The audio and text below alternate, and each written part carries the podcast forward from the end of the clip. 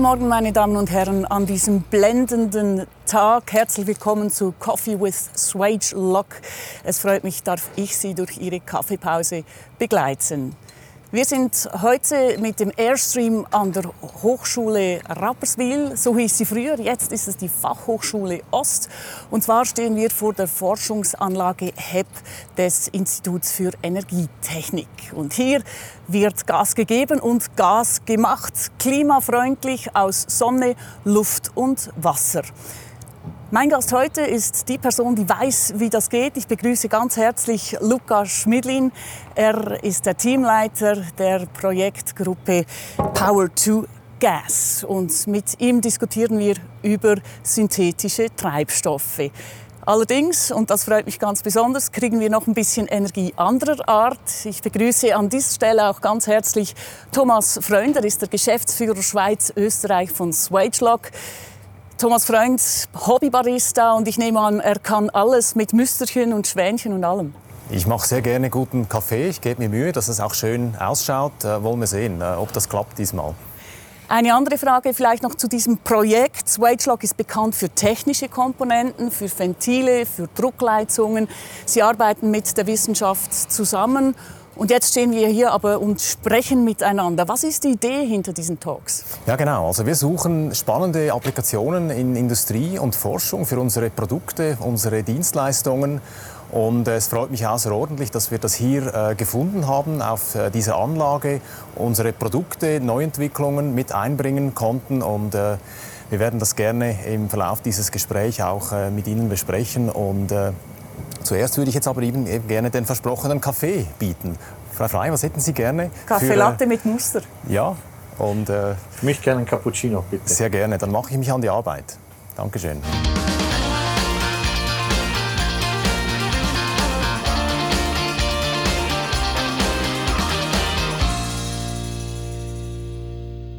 Lukas Schmidlin, Sie sind ein junger Forscher, aber ich nehme an, der Wunsch, etwas für das gute Klima zu tun, war hier, bevor Greta Thunberg auf den Plan trat. Ja, das ist so. Äh, ich habe bereits in der Lehre Feuer gefangen. Da hatten wir im letzten Jahr eben das Thema Energie und wir mussten oder durften äh, Vorträge zu diesem Bereich machen. Ich habe da einen ersten Vortrag über erneuerbare Energie gemacht. Und da war ich für mich klar, dass ich nach der Lehre auch was in diesem Bereich machen möchte. Jetzt sind wir hier an der Fachhochschule Ostschweiz, der Ost. So, hier kommt auch schon der ah, Kaffee. Danke Vielen Dank. Zum Wohl miteinander. Also ich sehe, da ist ein Smiley drin. Ja, Sehr genau. schön.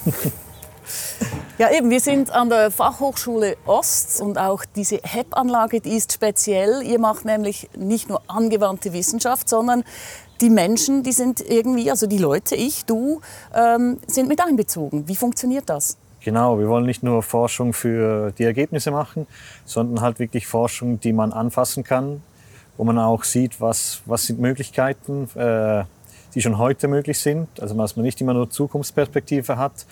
Und aus diesem Grund äh, kann man auch die Forschungsanlage besichtigen.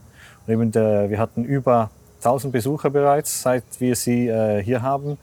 Und die prominenteste war Simonetta Samaruga. Kommen Sie denn auch zum Forschen, wenn so viele Leute da rumwuseln? Ja, es, es ist phasenweise. Also wir haben schon gewisse Blöcke, wo wir uns auf die Forschung konzentrieren, wo wir sagen, da möchten wir keine Besucher, aber das sprechen wir natürlich dann auch mit den Gruppen ab. Wissenschaft zum Anfassen, auch für die Bevölkerung.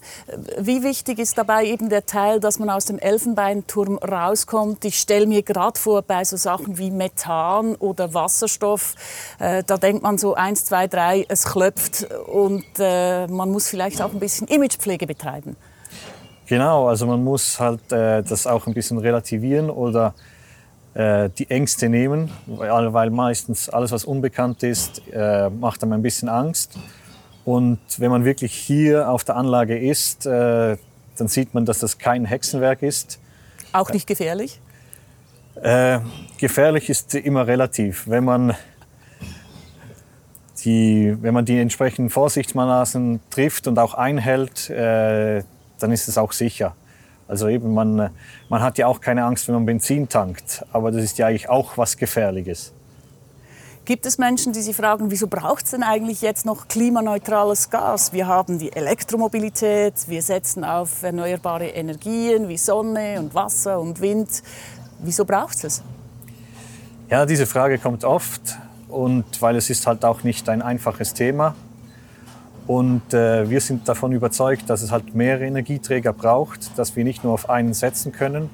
Und einer der Vorteile zum Beispiel von der, von der Power-to-Gas-Technologie ist, wir können die erneuerbare Energie, die im Sommer entsteht und die wir nicht direkt nützen können, können wir umwandeln und dann im Winter zur Verfügung stellen. Also die ganzen Diskussionen von wegen wohin mit der überschüssigen Energie, wenn sie da ist, eben Solarenergie etc., statt diese in großen Batterien zu speichern, macht man einfach Wasserstoff oder Gas draus. Genau. Das ist so. Problem gelöst. Schauen wir uns an, wie das ganz genau funktioniert. Wir haben hier äh, einen kleinen Film mitgebracht. Hier kommen wir eigentlich in die Anlage. Als erstes äh, produzieren wir Wasserstoff. Wasserstoff produzieren wir aus Wasser. Dieser wird mittels Strom in Wasserstoff und Sauerstoff zerlegt. Und dann ist eigentlich die Energie, die wir im Strom hatten, haben wir dann im Wasserstoff als chemischen Energieträger. Wir gehen dann noch einen Schritt weiter. Man könnte natürlich den Wasserstoff so verwenden. Wir machen aber aus dem Wasserstoff zusammen mit CO2 machen wir Methan. Methan ist nichts anderes als Erdgas oder Biogas. Und wenn man das mit CO2-neutralem äh, CO2 macht, ist auch schlussendlich das gewonnene Methan CO2 oder nahezu CO2-neutral. Eben nahezu, also man könnte ja auch sagen, ja, noch besser wäre es, wenn das CO2 gar nicht mehr in die Luft zurückginge. Ja, das ist natürlich so. Aber wir haben natürlich auch einen äh, sogenannten biologischen CO2-Kreislauf. Den, den, sieht man eigentlich jeden Frühling, wenn äh, die, die Bäume und die Pflanzen sprießen. Und die benötigen natürlich auch CO2. Und äh, wir kopieren eigentlich äh, diesen Kreislauf vom, äh, vom CO2. Wir machen ihn einfach technisch und das ist das, was wir hier auf der Anlage machen. Also wir können das CO2 aus der Luft nehmen, bringen es dann in unsere Power-to-Gas-Anlage und machen daraus Methan, wo wir schlussendlich auch die Möglichkeit haben, über eine Tankstelle das in ein Fahrzeug äh, zu bringen und so auch CO2-neutrale Mobilität mit Biogas oder synthetischem Methan zu ermöglichen. Jetzt ist ja das eine überhaupt die Produktion äh, von Methan. Das andere ist aber auch, dass ihr darauf spezialisiert seid, Systeme effizienter zu machen. Und das macht ihr hier an der HEP-Anlage auch. Genau. Äh, es gibt unterschiedliche Möglichkeiten, eine Power-to-Gas-Anlage aufzubauen. Bei der Methanisierung entsteht Abwärme. Und wenn man die nicht nutzen kann, äh, dann äh, hat das einen negativen Einfluss auf die gesamte Effizienz. Jetzt gibt es verschiedene Arten von äh, Elektrolyseure, um Wasserstoff herzustellen. Und wir haben zwei Technologien hier auf der Anlage. Einmal eine konventionelle, sogenannte PEM-Elektrolyse und ein Forschungsobjekt, wo wir zusammen mit der EPFL in Sion ähm, eine Hochtemperaturelektrolyse betreiben. Und wenn man die beide kombiniert, dann ist es möglich, die Effizienz der Gesamtanlage zu erhöhen. Wieso? Die Hochtemperaturelektrolyse die arbeitet nicht mit flüssigem Wasser wie konventionelle Elektrolyseure, sondern mit Wasserdampf. Und wir nutzen jetzt die Abwärme von der Methanisierung und produzieren damit Dampf. Und dieser Dampf geben wir dann in die Hochtemperaturelektrolyse und so erreichen wir eine Wirkungsgrundsteigerung von bis 15 Prozent äh, verglichen mit konventionellen. Also das heißt, wir können bei großtechnischen Anlagen bis zu 70 Prozent Effizienz erreichen von Strom zu Gas. Jetzt eben äh, haben wir gesagt, das ist ein Forschungsprojekt, eine Forschungsanlage. Lässt sich denn das auch äh, wirklich in die Industrie übertragen? Wie weit ist man da? Ja, also es ist natürlich, äh, es gibt schon großtechnische äh, Power-to-Gas-Anlage. Äh, die größte in Europa steht in Deutschland. In der Schweiz wird jetzt auch eine größere aufgebaut. Und äh, natürlich habe ich auch ein persönliches Interesse, das in die Industrie zu bringen. Also Sie haben gerade ein Start-up gegründet. Ich weiß nicht, ob Sie daraufhin anspielen. Alpha sind mitten im Lockdown oder genau. in der Krise. War das schwierig? Es war nicht ganz einfach, aber äh, wenn Krise ist, ist es natürlich, sind alle in der Krise und dann ist es auch für ein Start-up einfacher, mit der Konkurrenz mitzuhalten. Und was machen Sie denn da jetzt genau? Was ist das nächste Ziel nach der Forschung? Also wir möchten natürlich die Erfahrungen, die wir hier im Bereich System äh, äh, gemacht haben, dann äh, in die Industrie bringen. Und äh, für mich persönlich war der beste Weg, das auch mit einem eigenen Unternehmen zu machen. Und da fokussieren wir jetzt eine erste Anlage zu bauen. Und wen interessiert das in der Industrie? Ich stelle mir vor, Abwärme, KVAs oder wer, wer kommt zu Ihnen?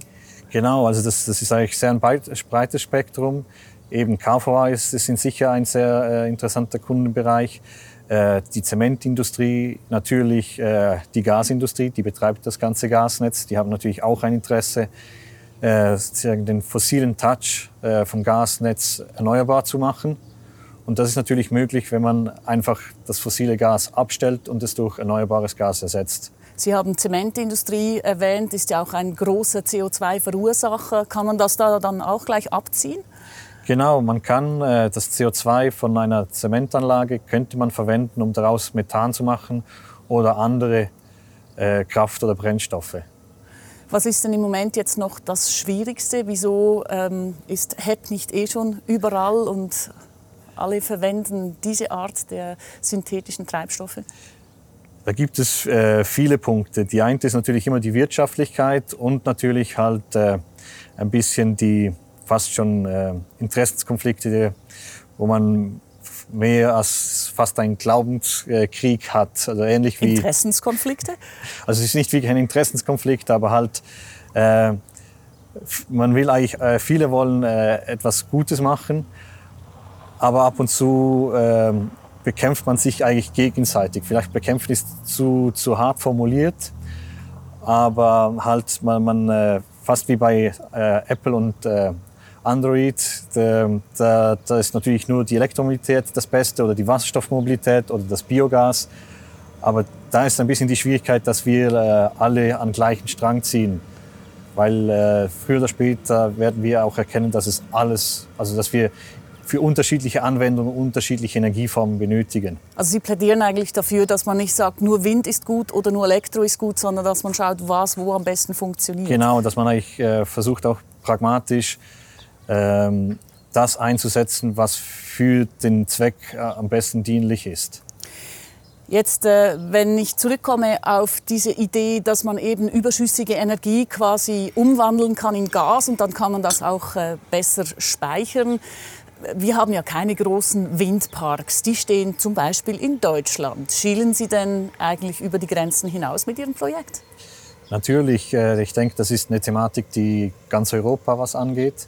Äh, wir können uns nicht den Luxus rausnehmen und nur für die Schweiz äh, unsere Probleme lösen, weil äh, das CO2 kennt oder die, die Klimaproblematik, die kennt keine Grenzen.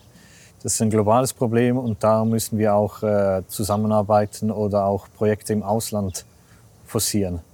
Die Forschung läuft, soweit ich verstehe, klappt. Das Startup ist gegründet. Wo sind Sie heute in zehn Jahren?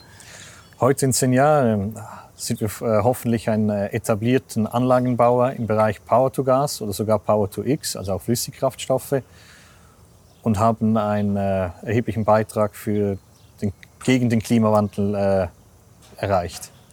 Sie haben gesagt, es braucht alles das Richtige am richtigen Ort. Wenn Sie jetzt ähm, Finger in die Luft schätzen müssen, was wird unser Hauptenergieträger sein dann? Oh, das ist eine sehr schwierige Frage. Ich denke, es, es ist, ähm, es kommt darauf, wie, wie dicht muss die Energie sein. Also was äh, muss man schnell wieder einsetzen oder muss man, braucht es äh, langfristig? Und äh, ich denke, direkte Stromnutzung ist sicher, wenn man es täglich braucht. Aber wenn man auf Speicherung geht, dann sind sicher chemische Energieträger äh, die, die richtige Wahl. Wir werden sehen. Ganz herzlichen Dank äh, dafür, dass Sie Ihre Kaffeepause mit uns verbracht haben, Luca Schmiedlin. Ja, ganz herzlichen Dank auch Ihnen zu Hause, dass Sie mit dabei waren. Und verpassen Sie es nicht, auch das nächste Mal bei Coffee with Swagelock mit dabei zu sein. Dann räumen wir nämlich auf mit den Müllmythen. Es geht ums Kunststoffrecycling. Das läuft nämlich bei uns in der Schweiz noch gar nicht. Warum ist das so und wie müsste man es dann machen? Ich freue mich auf ein nächstes Gespräch dann mit äh, Rainer Bunge, Professor für Umwelttechnik hier an der Ost. Und er wird, wie gesagt, aufräumen mit Umweltmythen. Am 4. Mai, Punkt 9 Uhr, wieder hier. Ich freue mich auf Sie. Aber es ist noch nicht kalt, oder? Nein, nein, ist noch schön warm. Aber fast schade um das schöne Müsterli. Ja, genau. Ich habe jetzt gerade Smiley geschluckt.